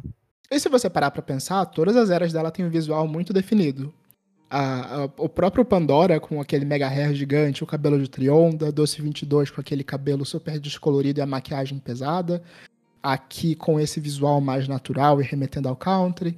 Temos isso, ela tá levando pro resto da vida em eventos e mantendo essa blusa ciganinha e etc. Mas sobre o show em si, eu achei legal ela ter incluído muito mais músicas do, do, do Escândalo Íntimo, das músicas tocadas, é, sete, nove delas eram do Escândalo Íntimo, o seis do Doce 22, só, do, só outros singles e, e coisinhas quebradas que eram a menor parte do disco, do show, perdão. Só fico pensando na estrutura, porque é muito grande, ela aumentou o número de bailarinos, o palco é fora do comum, tem aquela passarela lateral que meio que corta o palco ao meio. É visualmente muito interessante, mas não sei o quanto disso vai funcionar em outros shows. Será que ela vai conseguir levar essa passarela é, lateral ali, vertical, é, para festivais menores, para espaços menores? Vai fazer sentido montar isso na hora? Assim como a própria o, o encontro dos, dos, dos, dois mundos, que era a turnê anterior, que a gente viu a estrutura completa em praticamente três shows. Será que ela vai conseguir montar na fundição esse palco? Acredito que não, né? Eu acho que nem no Vivo Rio cabe, será? Mas no é... Stage cabe, e ela anunciou o show lá no em no. No, já, no, já no Ex Arena também cabe. É, mas ela anunciou no, no Stage, vamos continuar no Stage, que, ó, alô, vamos. Eu adoro É verdade, é pertinho de verdade. casa. É ótimo. 5 centavos sobre o show. É, eu teria tirado Penhasco e Penhasco 2. Eu acho que o momento de Penhasco foi ali no show da DM. Infelizmente a DM fez o show e foi embora, então não pôde estar no show da Luísa Sonza. Mas a gente já tinha visto. Então eu entendi a necessidade de repetir a música ali, mas eu acho que podia ter dado espaço para outras músicas do disco. É, e eu acho que dava fazia sentido dar uma dessa desacelerada, mas não ir tão lá para baixo, né? Eu acho que outra vez, Iguaria, que são músicas que não estão no setlist, funcionariam bem. E eu senti muitas, muita falta dos feats com as meninas. Tanto o feat com a Duda Beat quanto o feat com a Marina Senna não fazem parte do setlist do show, apenas o setlist com o Baco, né? Só Surreal que tá aqui nessa setlist, e bem antes de Penhasco 2. Então eu teria ido por outro caminho. Performance, gostei muito que ela fez trocas de roupa, gostei bastante do palco, achei bem diferente. E esse universo né, de Farm 003, né, que é assim que ela batizou, na conta do Instagram, onde ela posta aquelas fotos estranhas, né, editadas com IA. é, eu senti, senti que ela tá levando bastante desse universo para lá. Mas vendo os clipes que já saíram de Campo de Morango, de principalmente Me Sinto Arrasada, eu não tô esperando todo esse conceito que o Matheus está falando. Que a gente só vai entender. Eu acho que não vai vir uma história. Eu acho que vão ser mais cenas, né? Pelo que ela explicou, que são pesadelos que ela tem. E aí eu acho que talvez dê uma coisinha de uma crise de ansiedade, talvez tenha um link de uma coisa com a outra.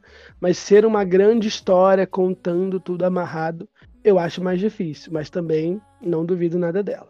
Mas enfim, gente, vamos pra um faixa a faixa? Ou melhor não, um bloco a bloco? Vamos comentando pelos blocos das músicas? Vamos. Começando pelo bloco número 1, um, que abre com as quatro primeiras faixas: Escândalo Íntimo, Carnificina, Dona Aranha e Luísa Manequim. E aí, Jorge, o que, que você destaca desse primeiro momento do disco? Eu acho que é legal, é bom, é pop. É, Dona Aranha faz esse papel total de pop pra música. É, foi o que eu falei antes, né? Criticaram Campo de Morango, mas tá todo mundo deitando e fazendo viral de Dona Aranha aqui, que é a mesma música. Então eu não entendi essa hipocrisia. Mas, de novo, a produção aqui chama muita atenção, pelo menos pra mim. A produção é muito bem feita. A troca do inglês pro português é muito bem feita. Carnificina me, me remete muito também à interesseira, né? É o jeito que ela canta, o que ela aborda aqui nessa música. É a primeira música, então ela também tá falando tudo que a galera fala dela aqui, o que, que ela faz e não faz, deixa de fazer. Mas eu gosto muito de Luísa Manequim. Eu gostei muito de Luísa Manequim. Não sei se tá no meu top 3, vou descobrir aqui quando eu fizer. Mas eu gostei, eu acho que a música que ela usa no início, né, que mexe no refrão também, acho que também é, o show no T-Town me, me influenciou muito ali, a coreografia de meio de guitarrinha, sabe? Achei muito divertida. Então acho que é legal. Deu, deu interessante. Eu já falei antes, né? Eu acho que as pessoas vieram falar comigo e aí eu entendi que tinha alguma coisa acontecendo. Né? A DM tá cantando em português, a faixa da DM tá bloqueada e tem a música do Chico e tal. Esse primeiro disco, eu gosto muito desse pop, tanto que a, a Dona Aranha é uma das minhas músicas favoritas do disco, mas como eu posso dizer, é, ela falou tanto, ela, em vez de ela abraçar isso, eu vou cantar sobre bunda assim e foda-se vocês. Não, ela fala, eu vou ser a maioral, eu vou entregar muito mais, eu vou surpreender. Se eu fosse ouvir o álbum e as quatro primeiras músicas fossem isso, eu ia ouvir com menos amor, com o coração menos aberto.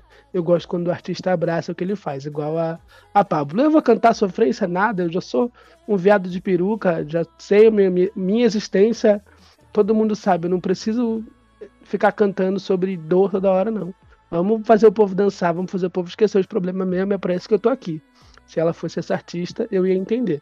Mas não, ela sempre fala que ela é muito conceitualzona. Eu espero, acabo esperando um pouco disso dela.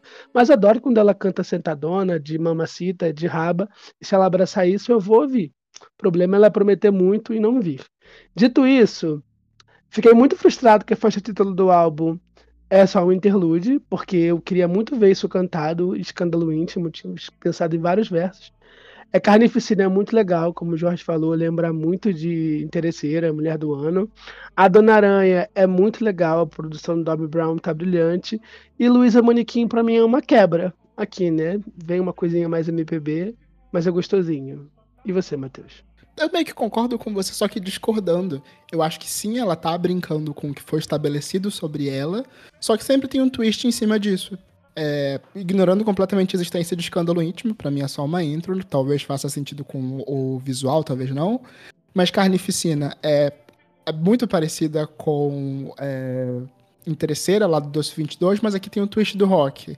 A Dona Aranha, que talvez fosse o mais próximo de, de uma música pop do que a gente imagina da Luísa Sonza, com, a, com, com todas as críticas possíveis, a raba, blá blá blá blá blá blá mas ela é bilíngue, ela tem essa estrutura engraçada, ela se permite ir pro ridículo interpolando com a Dona Aranha subir pela parede. E é sobre isso. É a mesma coisa Luísa Manequim, que é uma música fácil, mas pega o, o sample antigo e brinca com esse refrão não óbvio. Ela pegou o que está estabelecido sobre Luísa Sonza e dobrou ao meio e fez um barquinho de papel. É, ok. Samplear a Billy Manuel é, é um pouco demais, talvez, assim, do conceito. Mas... Eu acho muito é... mais complicado o que ela fez com a, com a Rita Lee. Mas vamos para a próxima parte. A segunda fase do disco, que tem romance em cena, Campo de Morango, Surreal, Iguaria e Chico. Tá vendo o que, que eu falei, gente? Ela vai do Campo de Morango pro Chico muito rápido. A gente tá perdendo alguma coisa que tá acontecendo. Dito isso. Mas não tem músicas depois, não, é isso mesmo. Pelo menos aqui no Spotify não tem. Porque eu entrei aqui, não tinha, não tinha aparecido, não sei se para vocês já tinha aparecido, mas eu entrei aqui agora e aí tá aparecendo as músicas bloqueadas, que antes não tava. E aí mostra, porque eu também senti essa diferença, Campo de Morango e Surreal. Hum, aí eu falei, ah, deve ter alguma música aqui no meio, mas aqui não mostra nenhuma música no meio. Então, não, lide aqui, com isso, beleza.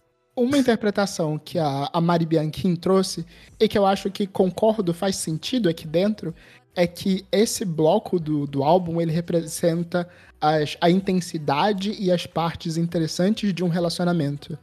Desde você estar tá naquele momento de flerte, de sedução com a Marina Senna, Campo de Morango, que é uma entrega muito pesada, Surreal com Baco do Blues, que é uma discussão de relação, Iguaria e Chico que descem para um amor mais tranquilo. Ela deu e se apaixonou, resumindo. É isso. Quem nunca?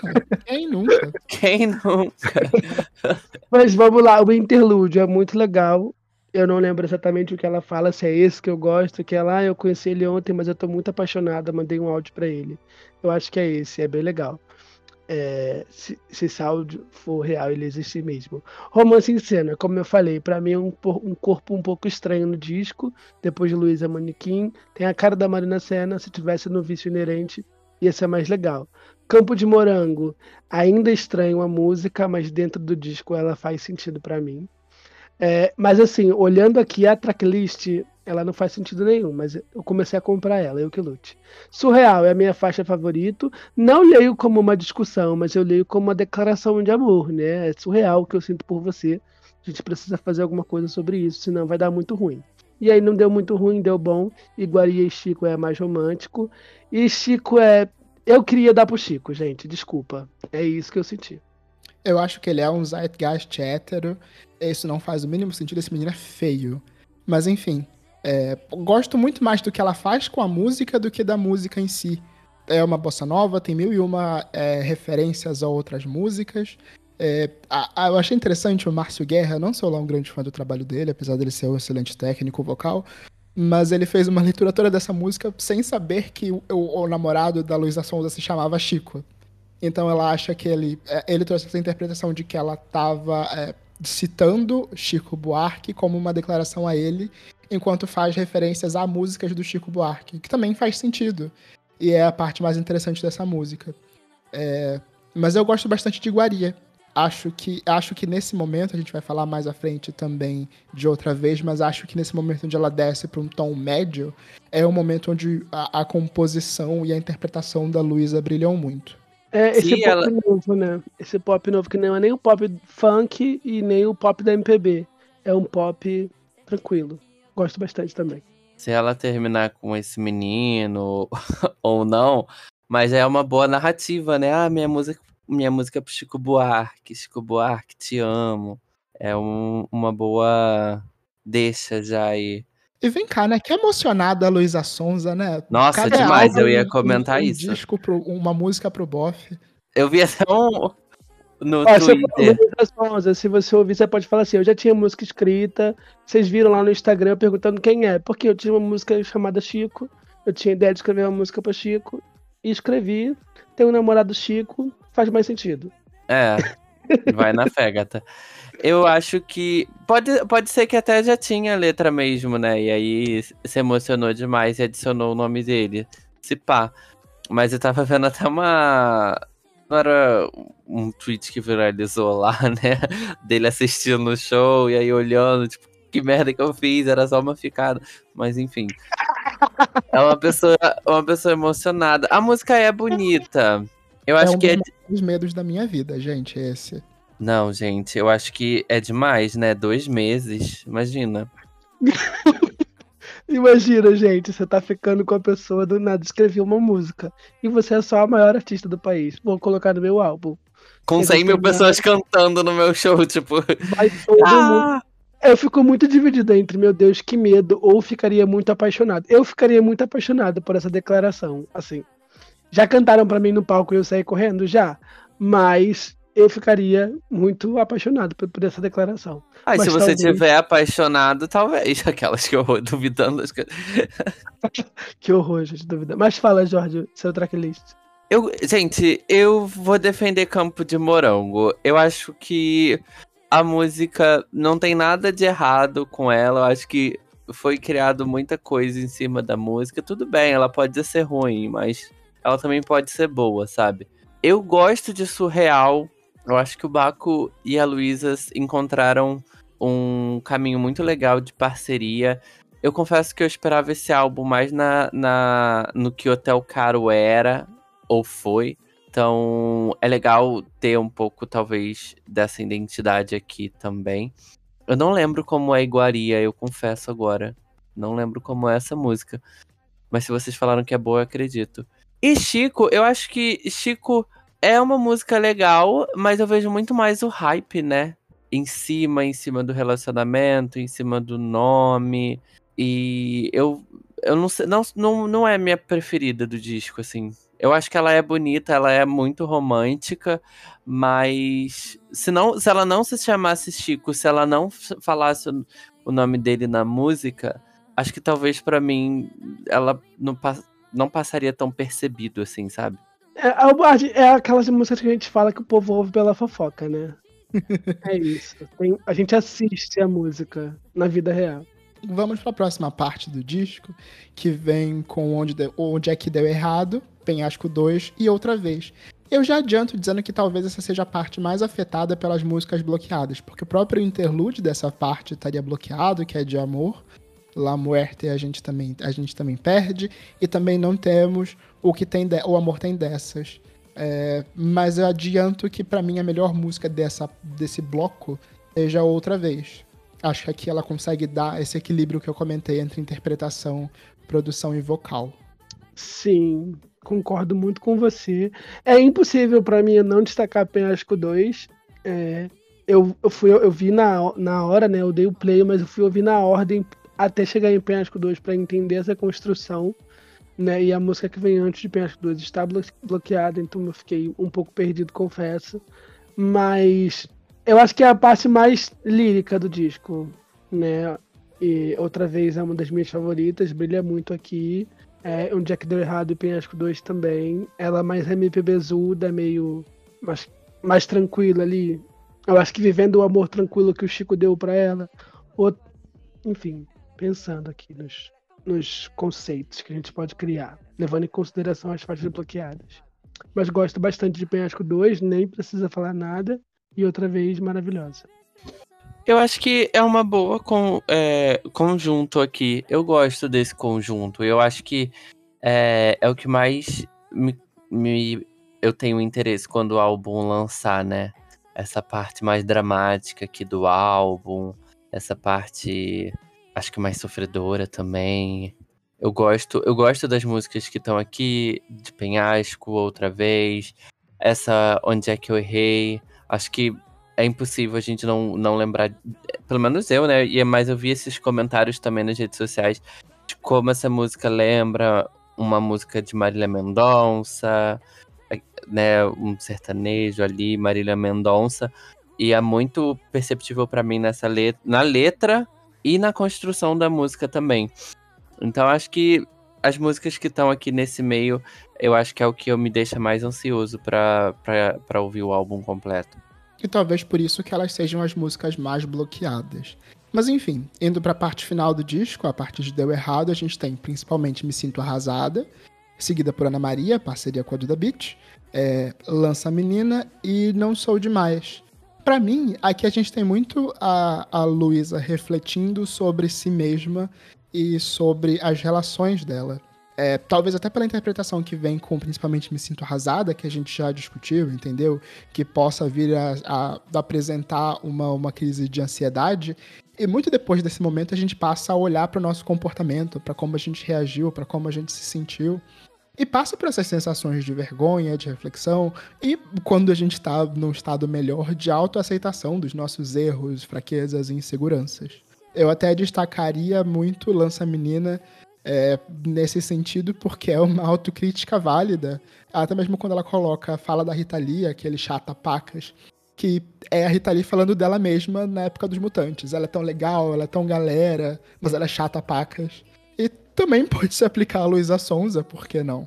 É, talvez a crítica que eu tenha desse bloco é a finalização com Não Sou Demais é, é válido pro quanto ela se levanta e comenta sobre si mesma ao longo do álbum, dizer que ela não é demais nem pouca bosta. Mas também é muito parecido com Não Sei de Nada, que encerra lá o Doce 22. Talvez o cover de Donome ou a interpolação, né, que também vi gente levantando a possibilidade de ser uma reinterpretação, uma nova imaginação de Udonome do Caetano Veloso possa mudar essa, essa ideia de como ela encerra o disco. Vamos lá. Eu acho que esse final ficou um pouco final, muito longo né? São muitas músicas. Eu não lembro desse interlúdio, para ser bem específico. Principalmente Me Sinta Arrasado, nós falamos na semana passada, ela lançou antes de lançar o disco. É, eu gosto de como ela explica essa música, né? Que é uma, uma crise de ansiedade ali. Mas para mim é uma música que muda muito. Para mim ela juntou três músicas numa só e me causa estranhamento, não consegui me conectar. Ana Maria, acho chique. Lança Menina, acho inteligente. E Não Sou Demais, acho eu esqueci a palavra, presunçosa. Eu acho presunçosa demais. A Luísa Souza já cantou sobre isso antes. E eu acho que quando ela joga isso, sei lá, pelo hate que ela sofre, eu entendo. Mas quando ela se coloca num lugar de eu sou muito boa e eu sofro muito, eu, a gente olha assim pra cara dela. Eu, pelo menos. Poxa, não, né? A minha interpretação nem era que ela era muito boa e sofre muito. É, talvez ela estaria. Eu tinha lido isso muito mais como uma baixada de expectativa. É, eu não sou tão boa quanto vocês acham que eu sou, mas eu também não sou tão ruim quanto vocês acham que eu sou. Ah, eu, eu, ela já começa, sabe, a expressão de se ferrar comigo, de se ferrar, prazer estar tá falando comigo, eu tropeço, eu erro, eu sou criticado, eu não sei o quê. Sabe, um, um, um coitadismo que não faz muito sentido para personagem que ela vem criando, né? pelo menos para mim. E ok, aceita, a gente pode olhar pela ótica de aceitar os erros e se perdoar de algumas formas, mas eu acho que é muito sobre uma exaltação. Eu luto muito, eu sou muito batalhadora e tá, vamos devagar nesse discurso aí, que talvez ele não convença. Ou só não me convença e tá tudo bem. Não conheço a história de vida pessoal dela. O que eu conheço não é a menina batalhadora que veio da periferia e tá aí lutando todo dia, pegando japeri lotado, sabe? É, não sei. Eu acho que eu tinha ido pra uma, pra uma vertente mais de, de autossabotagem mesmo, sabe? De você mesmo se autossabotar e você mesmo se, se reafirmar de certas coisas. Então, de tipo assim, ai, eu só lanço música de bunda, de toma, então eu não sou boa mesmo, né? Tipo assim, nesse sentido, de ah, então é, eu vou me sabotar para lançar essas músicas desse mesmo jeito, mas não, eu quero fazer outras coisas também, eu posso fazer outras coisas também. Será que não é demais também? Então, são muitas interpretações, né? São muitas interpretações. Mas eu gosto de Lança Menina aqui. É... Não sei se eu entendi muito a referência com a Rita Lee, ou comparação, ou homenagem. Não sei como eu vejo. Ana Maria com a Duda Beats, eu acho que é uma questão de amadurecimento mesmo da minha parte, se eu for continuar ouvindo ela. Mas não me pegou. Principalmente me sinto arrasada. Eu acho que se o objetivo dela era mostrar uma ansiedade, ela com certeza mostrou aqui nessa música, porque eu não sinto nenhuma vontade de ouvir essa música. Apesar de as três partes dela serem muito legais, interessantes, composição boas, mas ela realmente me causa uma ansiedade que eu não quero ouvir essa música. Então, assim, parabéns, Luísa Sonza, se você quis retratar a sua ansiedade, você me deu ansiedade. Mas a produção da música, a produção desses blocos são, são bem interessantes. Eu não sei como o álbum vai terminar com essa You Don't Know Me. Se é uma um cover, uma regravação, uma versão, uma interpolação ou uma música nova. Mas eu não sei se se dá para ir diferente do caminho que ela termina com Não Sou Demais, sabe? Vamos ver. Eu acho que pode mandar tudo, pode virar a chave, porque o nome da música é literalmente Você Não Me Conhece. Então tudo que ela falou ali, meu filho. Mentira! Agora que vem o plot twist. Pode ser isso. É, porque a música tem outras interpretações de. Por conta do disco em que ela tá inserida, no contexto em que ela tá ali no transa do Caetano. Mas, de novo, só vamos saber quando ela for desbloqueada. Mas é isso, gente. Temos um episódio incrivelmente longo sobre esse disco. Eu não pensei que a conversa fosse render tanto. Temos um grande episódio igual esse disco. É, e se fosse 24 músicas, seria maior. Comenta aí qual é a sua favorita e até semana que vem. Tchau, tchau. Tchau, gente. Este podcast faz parte do movimento LGBT Podcasters. Conheça outros podcasts através da hashtag LGBT Podcasters ou do site www.lgbtpodcasters.com.br.